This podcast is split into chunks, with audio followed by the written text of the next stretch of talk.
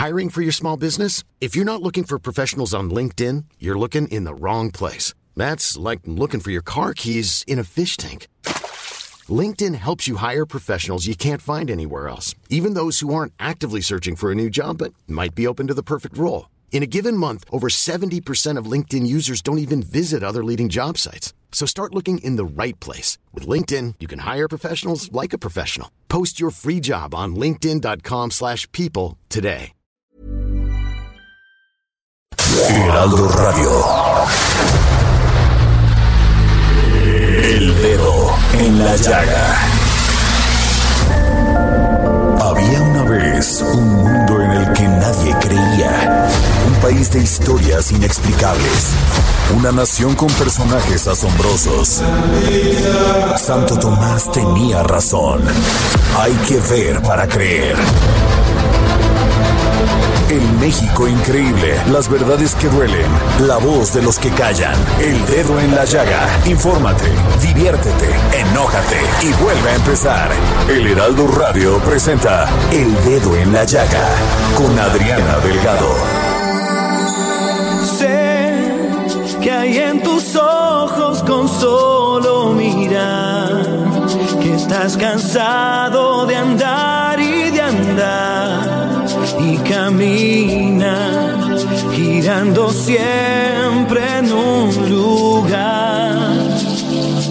Sé que las ventanas se pueden abrir, cambiar el aire depende de ti, te ayudará, vale la pena una vez más saber que se puede querer que se pueda quitarse los miedos, sacarlos afuera, pintarse la cara.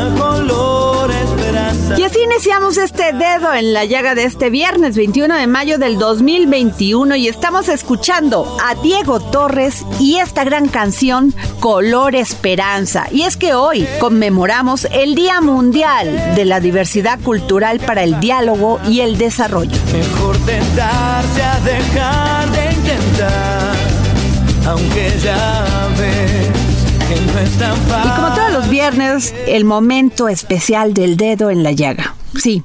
Hernán Melana, filósofo, escritor y pedagogo, y desde Buenos Aires, aquí nos da su participación. Filosofía, psicología, historias con Hernán Melana.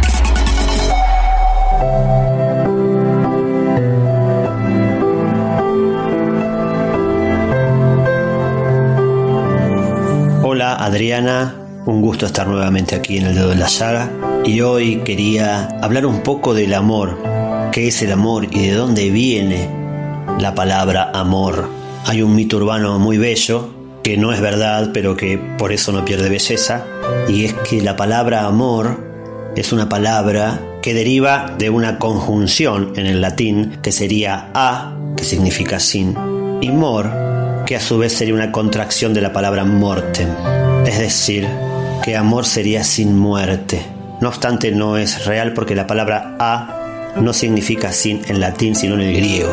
Es una confusión muy popular y muy común. Sin embargo, también es bella la verdadera raíz de la palabra amor, que no es latina, sino indoeuropea, y viene de la palabra amma con doble M, que es una especie de articulación similar a la palabra mamma, de madre, y también del verbo latino amare, que es dar caricias, de madre. Es decir, que tanto la raíz indoeuropea amma como la raíz latina amare vinculan al amor maternal con la palabra amor.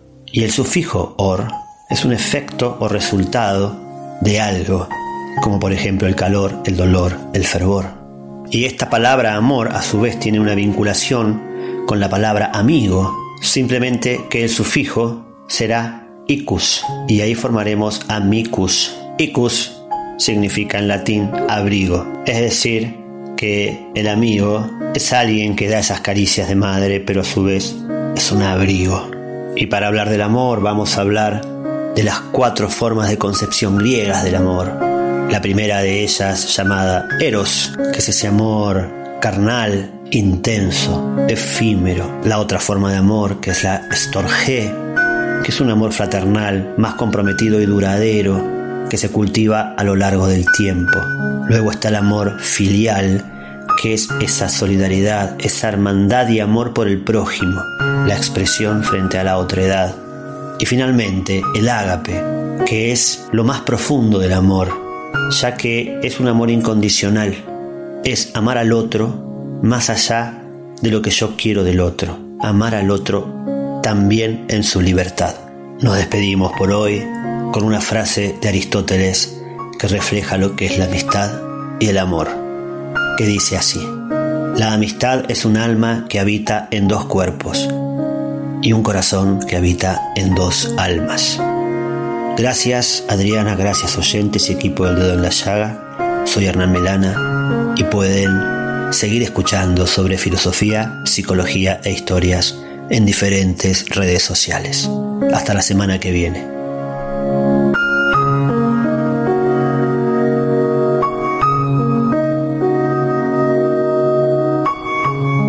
Origen es destino.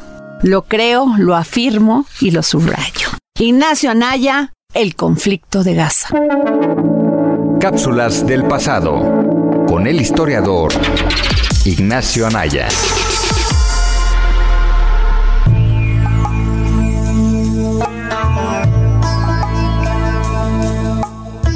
Hola Adriana y amigos del dedo en la llaga.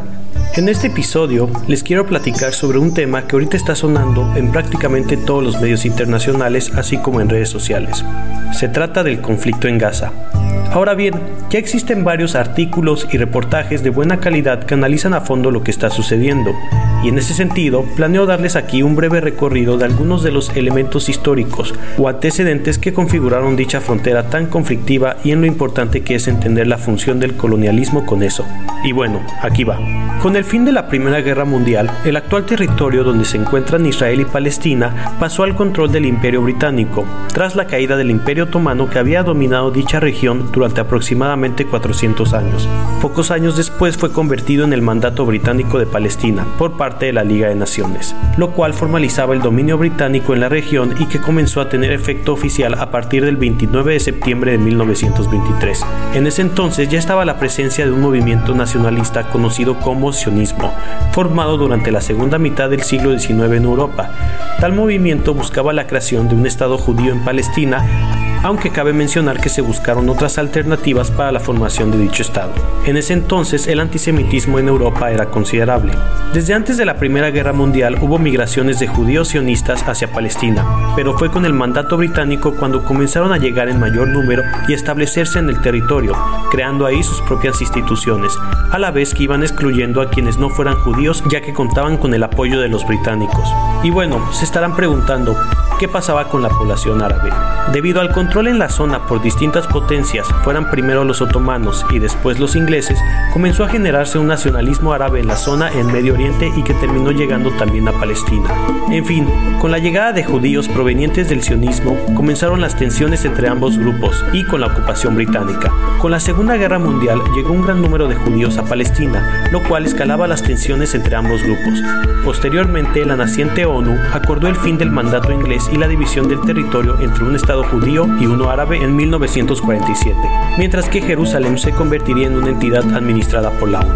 Cabe mencionar que los representantes de los países árabes en la Asamblea General estuvieron en contra. Precisamente, tal división tenía sus fallas, ya que la gran mayoría de la población era árabe frente a una minoría judía, pero se les asignaba mayor territorio a los judíos. Tras el decreto de la partición comenzaron los conflictos entre ambas partes, llevándose a cometer masacres en ambos bandos y provocando un gran número de migraciones. Dentro de ese contexto, el 14 de mayo de 1948, la comunidad judía declaró su independencia y la formación del Estado de Israel con un territorio mayor al asignado por la ONU, provocando así un profundo rechazo de los países árabes, los cuales invadieron Israel. Este evento es considerado como la primera guerra árabe-israelí. A partir de ese entonces, le han seguido un periodo de anexión israelí, conflictos, formación de distintos grupos terroristas y violaciones a los derechos humanos en ese territorio que seguimos viendo en la actualidad. Muchas gracias y hasta la próxima.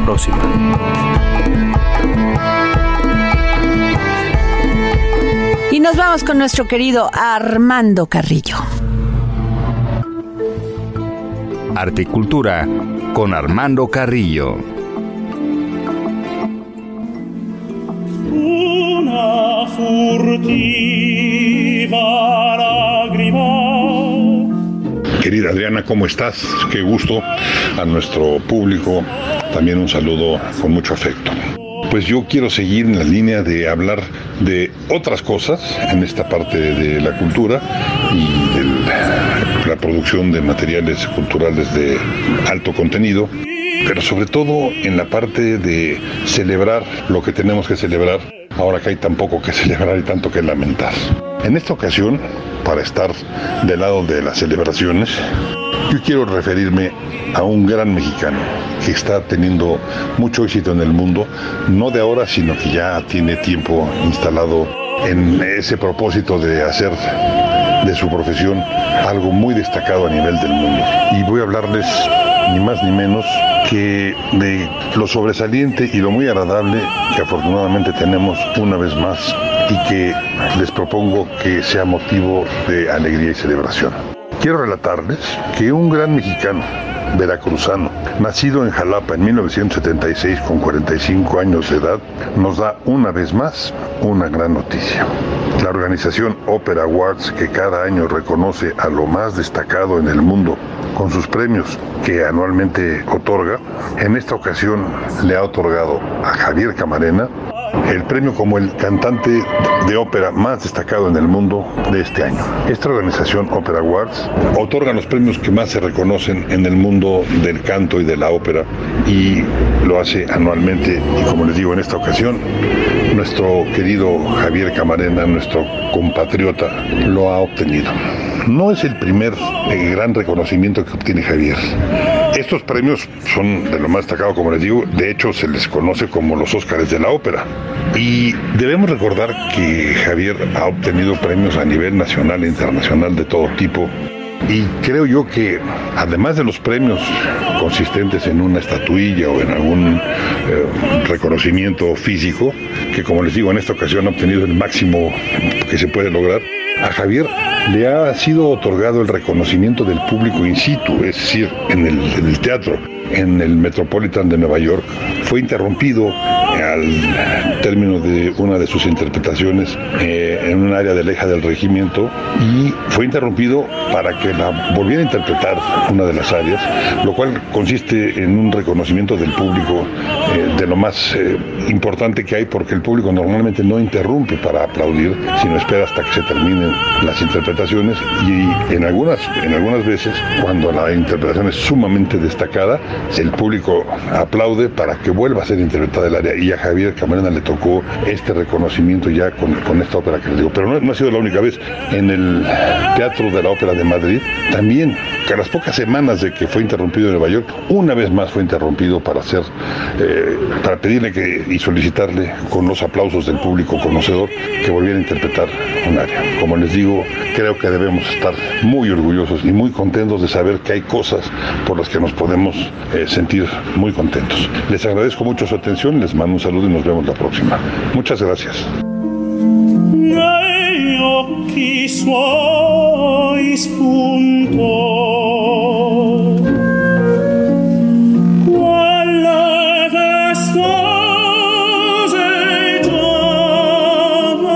Y nos vamos con Gonzalo Lira y sus propuestas de un buen cine. Es tiempo del séptimo arte. Películas, cortometrajes, series, documentales y excelente música. Con Gonzalo Lira.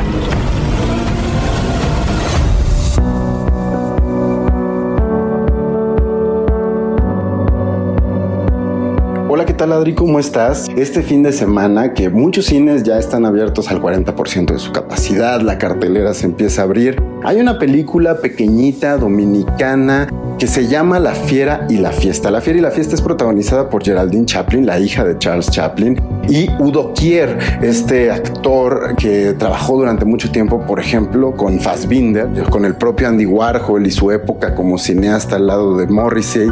Entonces es interesante ver a Udo Kier y a Geraldine Chaplin en una película que hace referencias cinematográficas directas. La historia es muy sencilla. Una mujer que es el personaje que interpreta Geraldine Chaplin, se llama Vera, decide que va a filmar el guion que dejó póstumo uno de sus mejores amigos. Y ese mejor amigo es Jean-Louis Jorge, un director emblemático en República Dominicana y que quedó olvidado porque en su propio país lo censuraron mucho debido a su homosexualidad. Y en este rodaje se van dando situaciones muy particulares que terminan involucrando vampiros, que terminan involucrando danza. La película es una de esas películas que puedes encontrarle una explicación, pero si no se la encuentras, no pasa nada. Y precisamente platiqué con Udo Kier sobre su trabajo con este personaje.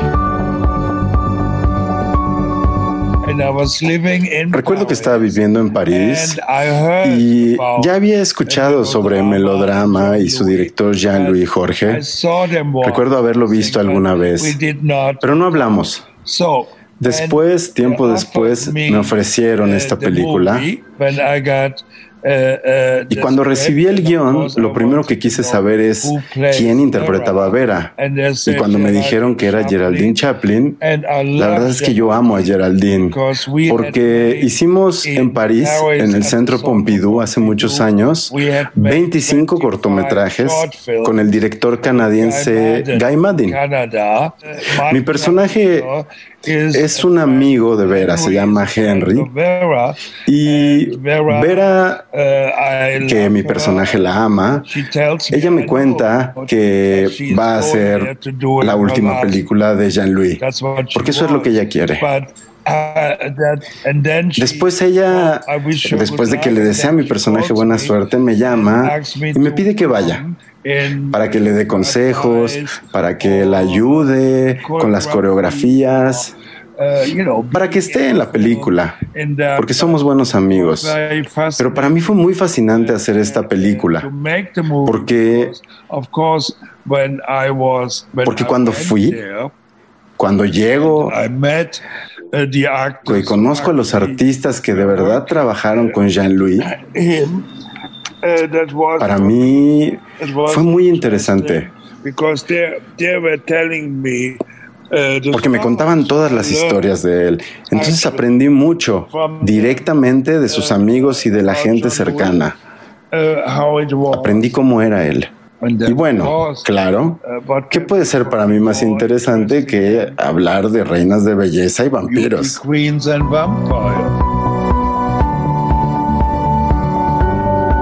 Y para seguir hablando de la fiera y la fiesta, esto fue lo que nos contó la propia Geraldine Chaplin. Siempre, eso sí, siempre me han gustado las cosas que no tienen etiqueta. De toda la vida he tenido etiqueta, o sea, por eso quizás lo rechazo. A nacer era la hija de Charlo, para empezar, la hija de Carlitos, claro. Y, y, y, siguiente, la bailarina, hija de la no sé qué, la y esta película, por, por excelencia, no tiene ninguna etiqueta. Es una, una especie de fantasmagoría eh, loca, delirante. Yo, yo viajo en esto, yo viajo. desde los primeros momentos me hundo en este, en este delirio. O sea, yo el tipo de película que quiero ver es, es, eh, es esta película. Yo eso es lo que quiero ver y yo me gusta hacer lo que quiero ver. Y eso es lo que me gusta tanto de esta película. No tiene, ¿Qué es? ¿Es un documental? No, no es un documental. ¿Es un docuficción? No, no es un documental ficción.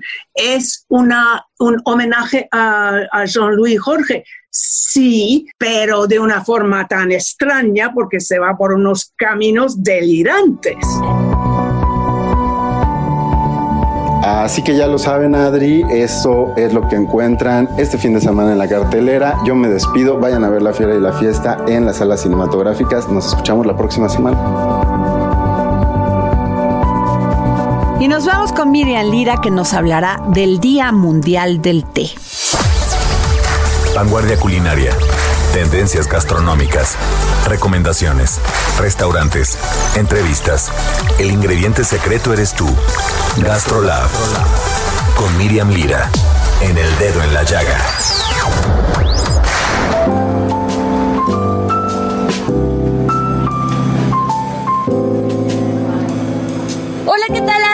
Amigos del dedo en la llaga, ya casi es hora del té en este viernes soleadito que se antoja para tomarse una de estas bebidas tan ricas y deliciosas. Y hoy lo vamos a celebrar en grande porque hoy celebra su Día Internacional.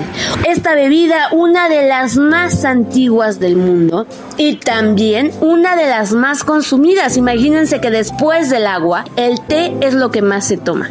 El té proviene de la planta Camellia sinensis y solo lo que se produce con esta especie botánica originaria de China puede considerarse té. De la Camellia sinensis se desprenden seis categorías, de las cuales, eso sí, hay miles y miles de variedades y son el té negro, el blanco, el verde que, uff, tiene 22 mil tipos el olón, el puer o té rojo y el amarillo. Pero bueno, ustedes dirán, entonces, ¿dónde queda la manzanilla o la tila? Bueno, pues en realidad, esos llamados tés son infusiones y se pueden hacer con hojas, con frutos, también se pueden hacer con algunas flores. La clave para hacer una infusión perfecta está en utilizar agua muy caliente. Pero ojo, que no haya llegado al punto de ebullición y solo se deben dejar reposar máximo 4 minutos para que el sabor no se amargue. Pueden tomarse frías, calientes, acompañadas con leche y las más populares son manzanilla, la tila, la hierbabuena, la valeriana y obviamente el anís. Ahora, las tisanas. Estas se caracterizan por ser bebidas con propiedades medicinales y las hojas con las que se preparan, a diferencia de las infusiones, sí se dejan hervir durante unos minutitos para que así todos los activos de la planta empiecen a interactuar. Por lo regular, tienen propiedades antiinflamatorias, antibacterianas, regulan perfectamente el apetito y ayudan también a prevenir el envejecimiento celular. Y bueno, un poquito de historia para todos ustedes. Como bien saben, de China salió esta planta de la Camellia sinensis y el té tiene su origen en el sudeste de China y fue descubierta en el año 2737 antes de Cristo por el emperador Lapsan Souchong, quien obligaba a todos sus sirvientes a hervir todos los días el agua que consumía para evitar enfermedades. Y en una ocasión, cuando se encontró encontraba descansando debajo de un árbol que no era más que una camellia sinensis, por cuestiones del viento cayeron algunas hojas a su agua y así descubrió las bondades de esta preparación. Ahora que ya conocen más sobre el mundo del té, no dejen de visitarnos en gastrolabweb.com, arroba heraldo gastrolab en Instagram y gastrolab en TikTok. Y por favor no lo olviden, en punto de las 5 de la tarde, disfruten una muy buena taza de té o de infusión. Yo soy Miriam Lira y nos escuchamos el próximo viernes aquí en El Dedo en la Llaga.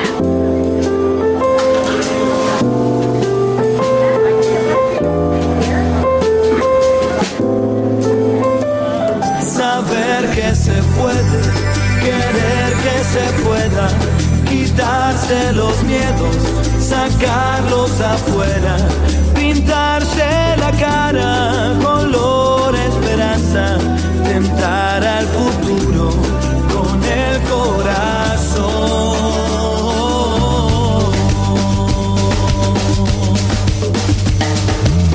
vamos a un corte y regresamos aquí al dedo en la llaga. Nos escucha usted por Heraldo Radio en la 98.5 FM. Y no se pierdan esta gran entrevista regresando del corte que le realicé a Guadalupe Correa y Tony Payán, escritores, sobre este libro, La Guerra Improvisada, los años de Calderón y sus consecuencias. Que la tristeza algún día se irá y así será. La vida cambia y cambiará.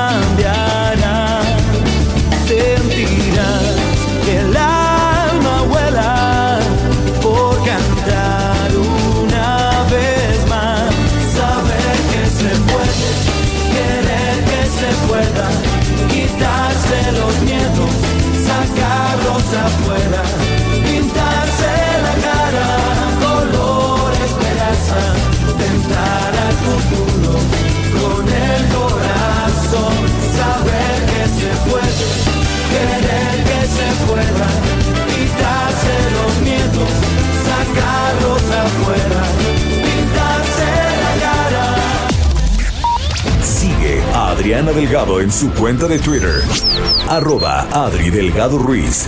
Además, te invitamos a enviar tus opiniones y comentarios en texto o por mensaje de audio a través de WhatsApp al 55 2544 3334.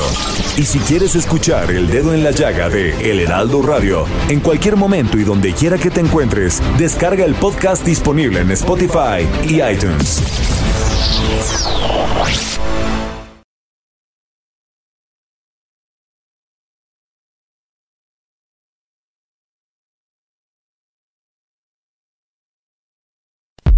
Sigue a Adriana Delgado en su cuenta de Twitter en arroba Adri Delgado Ruiz. Y envíanos tus comentarios vía WhatsApp al 55 25 44 33 34 o 55 25 02 21 04.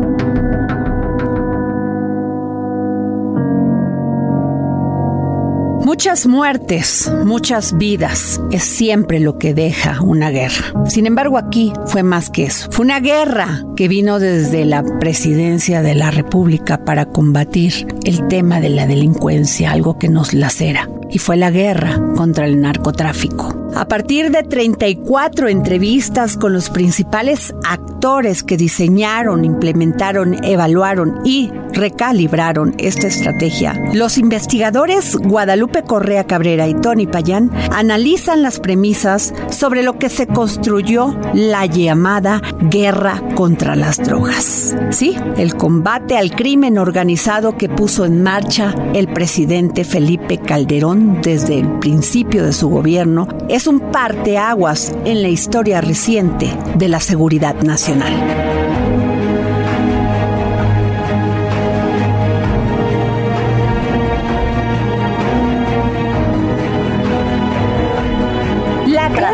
Improvisada es un libro de referencia para saber qué sucedió en los años 2006-2012 y cómo se gestó la política de seguridad nacional bajo el mandato de Felipe Calderón. El análisis de cifras y de acciones conocidas se suma al testimonio de 34 personas que estuvieron cerca de los hechos, desde la función pública y la diplomacia hasta la academia, la actividad política o la investigación periodística. Y tenemos en la línea a los autores Guadalupe Correa Cabrera, quien es doctora en ciencias políticas de la New School for Social Research, y a Tony Payán, quien es doctor en ciencia política por la Universidad de Georgetown. Muy buenas tardes, Guadalupe. Muy buenas tardes, Tony. Muy buenas tardes, gracias por la invitación. Pues yo les pediría interesante hablar de el tema de ¿Cuál fue la política de seguridad nacional en el gobierno de Felipe Calderón? Porque esto no para. Hoy estamos viendo enfrentamientos del narcotráfico terribles en Guanajuato. Se han apoderado de municipios enteros como Aguililla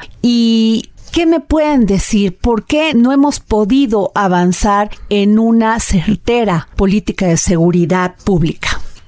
Sí, mire, eh, bueno, el, tema es, es, Subimos seis años de una guerra improvisada, una guerra que se, pues que se, de alguna forma se dio en el marco de un periodo electoral muy complicado de pues, tal vez una búsqueda de legitimación combinada con ya un problema de seguridad en algunas partes del país, pero la misma estrategia provocó este un incremento muy importante en los homicidios cuando los homicidios no iban subiendo, al contrario, sino que esta misma estrategia provocó un, un, un incremento grande, más violencia, desplazamientos forzados, el involucrar a las fuerzas del orden público en, en, en, en las fuerzas del orden, las fuerzas este la Policía Federal y el Ejército Mexicano en actividades de en la seguridad pública. Esto esto provocó un problema muy muy importante y el libro nos empieza a platicar qué fue lo que pasó, los errores, las cuestiones interburocráticas, las relaciones entre los entre los autores que dieron que dieron origen a esta guerra improvisada, ¿no? También hablamos de la corrupción y del papel de otras fuerzas ¿Qué pasa ahorita? ¿Qué pasa ahorita después de lo que sucedió? Creo que el problema y la militarización se hacen pues necesarias de alguna forma, se van haciendo también y van van eh, deteriorando la situación. Y entonces se genera esta bola de nieve de alguna forma que es difícil pararla. Y al parecer las administraciones que le siguen no se ha podido encontrar una solución. Y seguimos con una guerra improvisada. Seguimos con las Fuerzas Armadas haciéndose cargo de la seguridad pública en México, con todo lo, con todo lo que esto eh, pues conlleva y de la misma forma seguimos en una espiral de militarización de la delincuencia organizada, más células con más capacidad de fuego y bueno, no hay una perspectiva, no hay una estrategia de seguridad Estado que involucre a todos los actores que deberían de estar. No hay una coordinación a nivel interinstitucional que se vea que está funcionando, ni una coordinación eh, pues en los distintos, entre, entre, entre las distintas agencias y entre los distintos actores. Estoy hablando, por ejemplo, del poder federal y los poderes de, de, este, de los gobernadores, ¿no? Los poderes a nivel estatal. Entonces, seguimos teniendo una situación muy complicada en diferentes partes del país una estrategia que parece no ser la adecuada para resolver los problemas en el país, que son bastante fuertes. Eh, Tony Payán. Mira, este, te, comento, yo creo que una de las cosas que sucedió en la administración de Calderón, obviamente, es que el presidente, ah, ah, ante ya prácticamente muchos focos ah, rojos encendidos por todo el país, y ciertamente Michoacán parece ser eh, el elemento catalítico importante, como lo mencionabas, Aguililla, por ejemplo, hoy mismo, Michoacán sigue siendo un lugar complicado. El presidente Calderón define el problema de la seguridad en México ya no como un problema de seguridad pública, sino que lo transfiere a un tema de seguridad nacional. Y obviamente las instituciones que consideras ante un problema de seguridad pública, por ejemplo la policía, pues son muy diferentes a los instrumentos que consideras cuando el problema lo defines como un problema de seguridad nacional.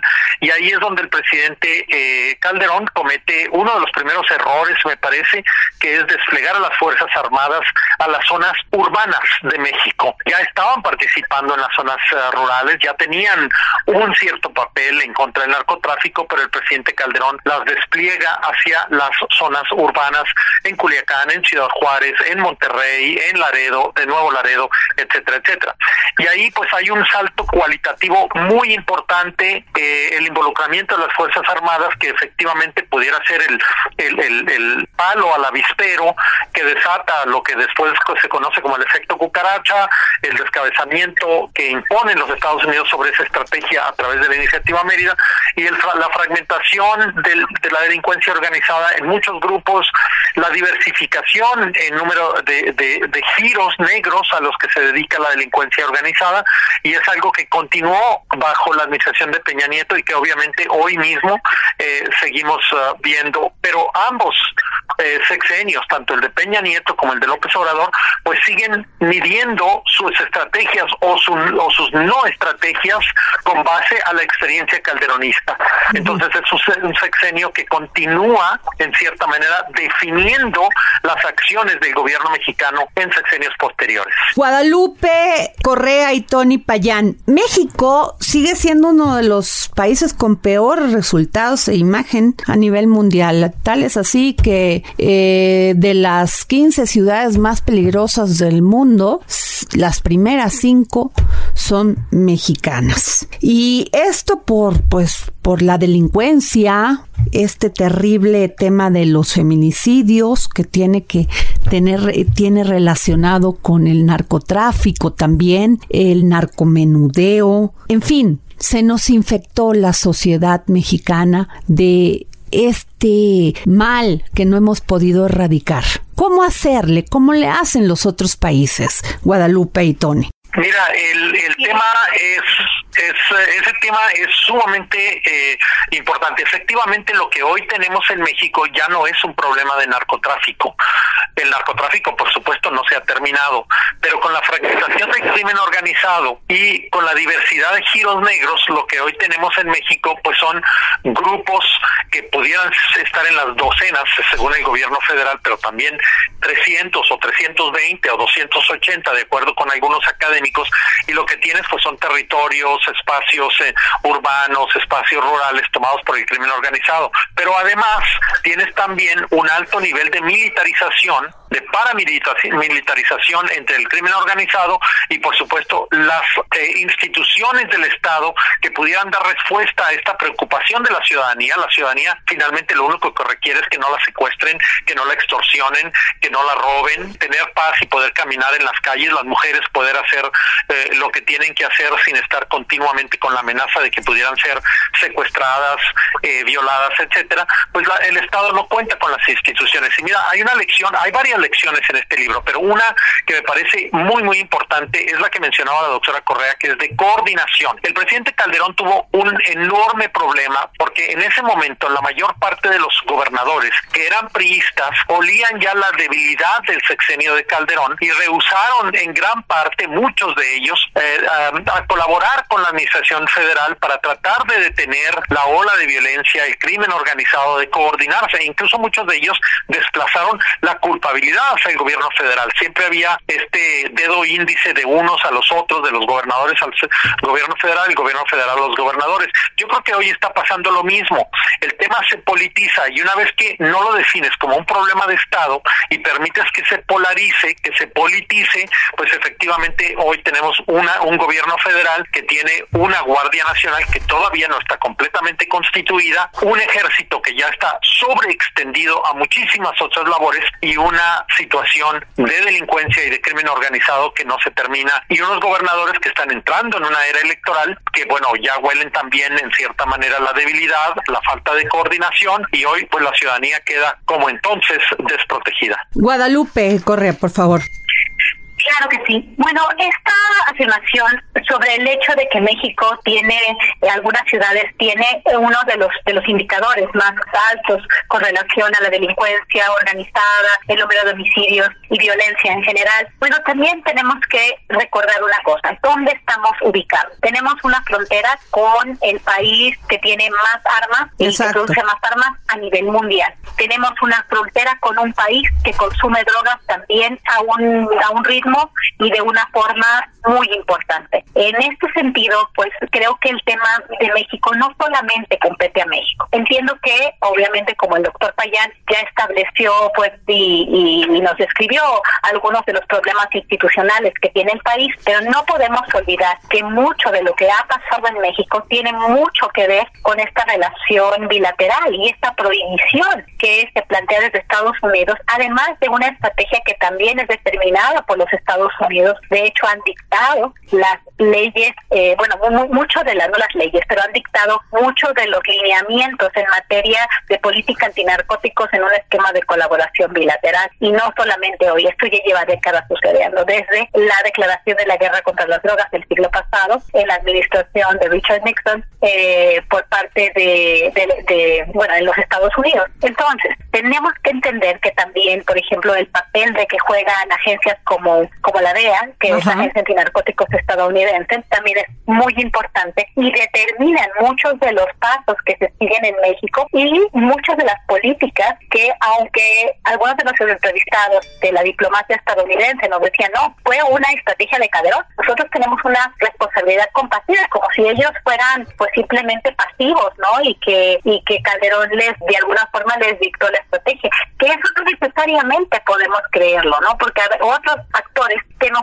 hablan de obviamente un objetivo que siempre tuvo Estados Unidos de tener una mayor, de tener un mayor papel, de intervenir de forma mucho más directa en el territorio nacional. Y bueno, a través de la iniciativa de esta guerra que declara Calderón, pues pueden eh, ejercer esta eh, este papel tan importante y bueno, meterse hasta la cocina, como uno de nuestros entrevistados nos dijo. Claro. Entonces, el papel que tiene México es muy complicado por su, por su relación con los Estados Unidos. El presidente Andrés Manuel López Obrador, en una las críticas más dura que le hace a Felipe Calderón es sin duda que erosionó el país y lo erosionó por organizaciones criminales. Y todo el mundo nos acordamos, eh, Guadalupe Correa y Tony Payán, cuando en esta guerra con el narcotráfico eh, subieron a no sé cuántos narcotraficantes a un avión y los extraditaron a Estados Unidos. Eso de debilitar al narcotráfico lo fortaleció. ¿Qué piensas, Tony Payán? Mira, eh, hay una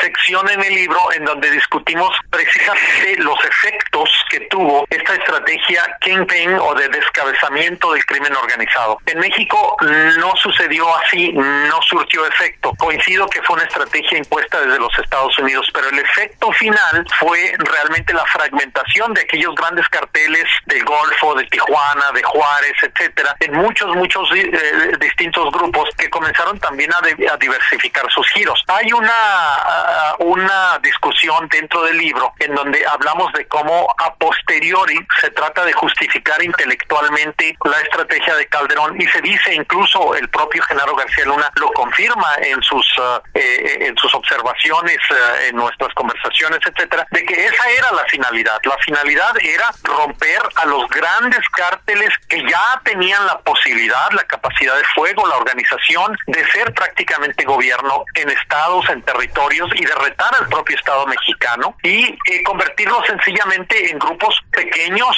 y luego fortalecer las instituciones para que fueran las instituciones las que llegaran y bueno finalmente terminaran con estos con estos grupos. Yo creo que el sexenio de Calderón se terminó en ese sentido no si esta es la justificación intelectual como nosotros lo discutimos en el libro obviamente faltó tiempo no se llegó a ese punto y cuando sale Calderón pues lo que deja es una una cantidad importante de grupos organizados que, que empiezan a dedicarse al huachicol que empiezan a dedicarse a la extracción de recursos naturales que empiezan a, a dedicarse trata. a la extorsión a, a, a, todo todo este tema. Y obviamente pues el presidente Peña Nieto dice no yo no me voy a dejar arrastrar jalar a esa dinámica. Hay que quitar este problema de los encabezados. Lo redefine nuevamente como un problema político lo maneja como algo que hay que administrar políticamente. Y ahora pues lo que tenemos es la experiencia del presidente del presidente López Obrador en donde él dice no son abrazos, no balazos, no hay enfrentación, eh, confrontación abierta con los con la delincuencia organizada, porque la experiencia de Calderón, yo creo que eso es lo que está pensando, nos enseña que la violencia pues produce mayor violencia, pero lo que está sucediendo obviamente pues es un vacío de estrategia, también en reacción a la experiencia calderonista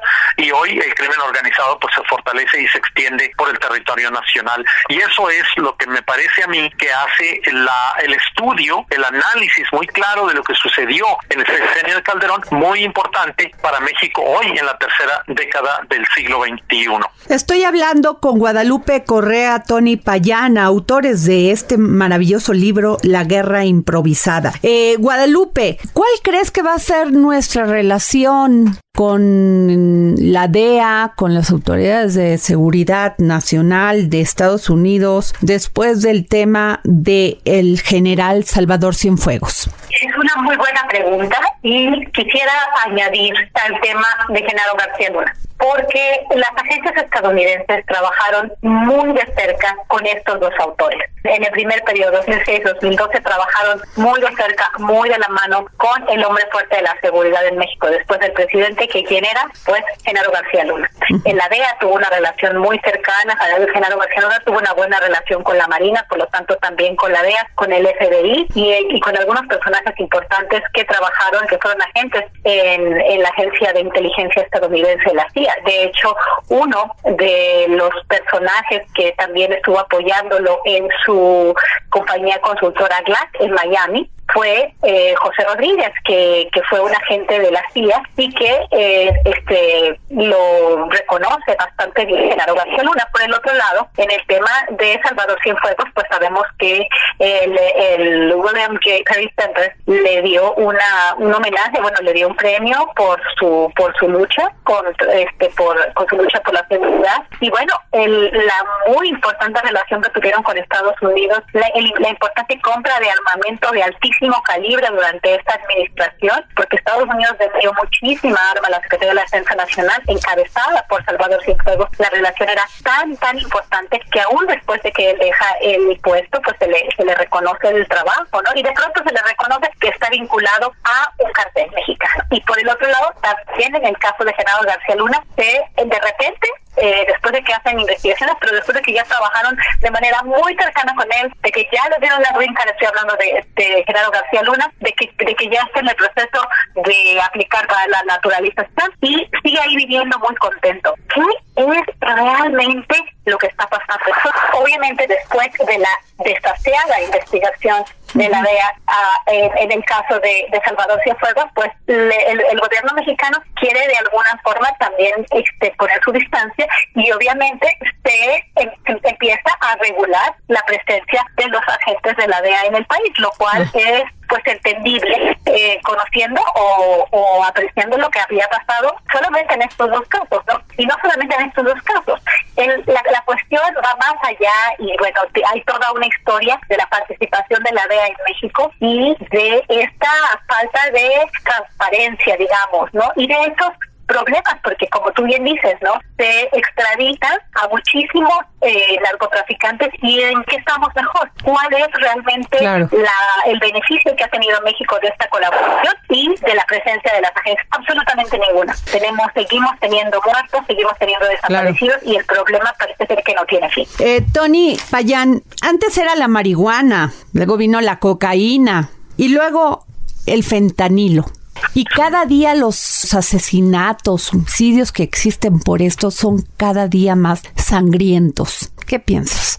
Mira, eh, yo creo que el crimen organizado en México, particularmente después de los Zetas, no solo se militarizó o paramilitarizó, como dijimos hace unos minutos, sino que además se, se convirtió en un gran teatro eh, político, mediático, al cual contribuyen hoy los, medios sociales, etcétera, y vemos en cierta manera eh, conectarte en Jalisco Nueva Generación, por ejemplo, eh, que hay un despliegue importante en los medios sociales, en la televisión, televisión, etcétera.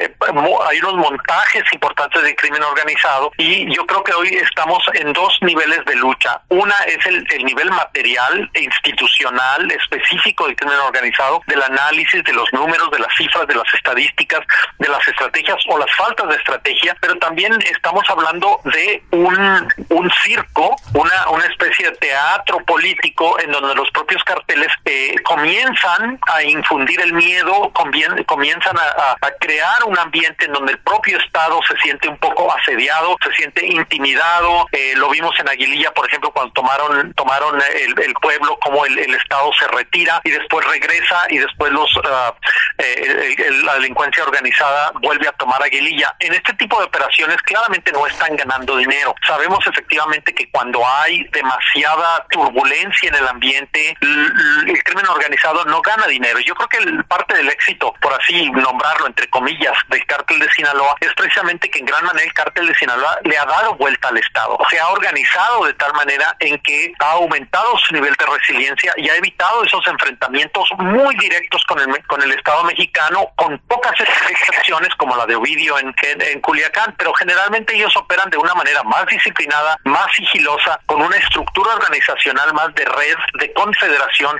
mucho más resiliente. Yo creo que en este caso el gobierno de Felipe Calderón atacó a los Zetas precisamente porque ellos se daban a este tipo de teatral, teatralidad pública, de cabezas, de cuerpos, de mantas, de mensajería, etcétera. En eso raramente se mete el cartel, el cartel de Sinaloa. Y hoy estamos viendo nuevos grupos o un grupo bastante grande que es el cartel Jalisco Nueva Generación, que está metido en este tipo de simulacros, en este tipo de, de teatro. Y es ahí donde yo creo que el gobierno mexicano no ha alcanzado a distinguir estos dos distintos niveles y ha decidido, pues no, no vamos a confrontarlo eh, y no lo vamos a confrontar en el convencimiento de que enfrentarlos abiertamente lo único que puede hacer es producir más muertos, pero obviamente pues no está resultando porque estamos exactamente en donde estábamos antes con confrontación y ahí estamos sin confrontación. Pues yo les agradezco mucho a Guadalupe Correa Cabrera, a Tony Payán, autores de este maravilloso libro La Guerra guerra improvisada,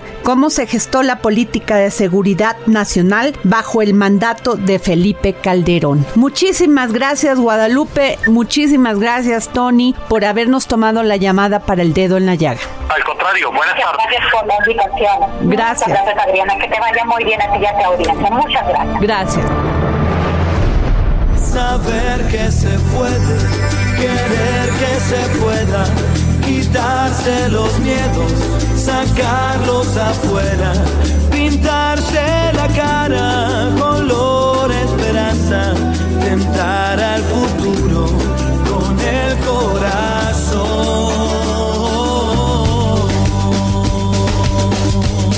Muchísimas gracias por haber estado con nosotros en esta semana aquí, poniendo el dedo en la llaga. Gracias.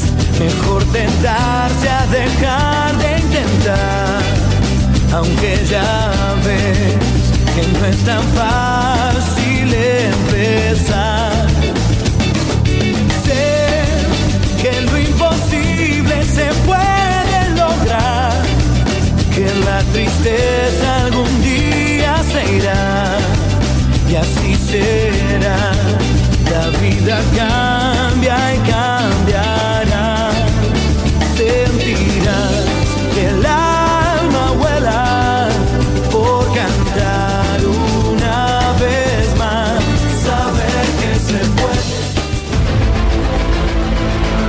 Heraldo Radio presentó El Dedo en la Llaga con Adriana Delgado.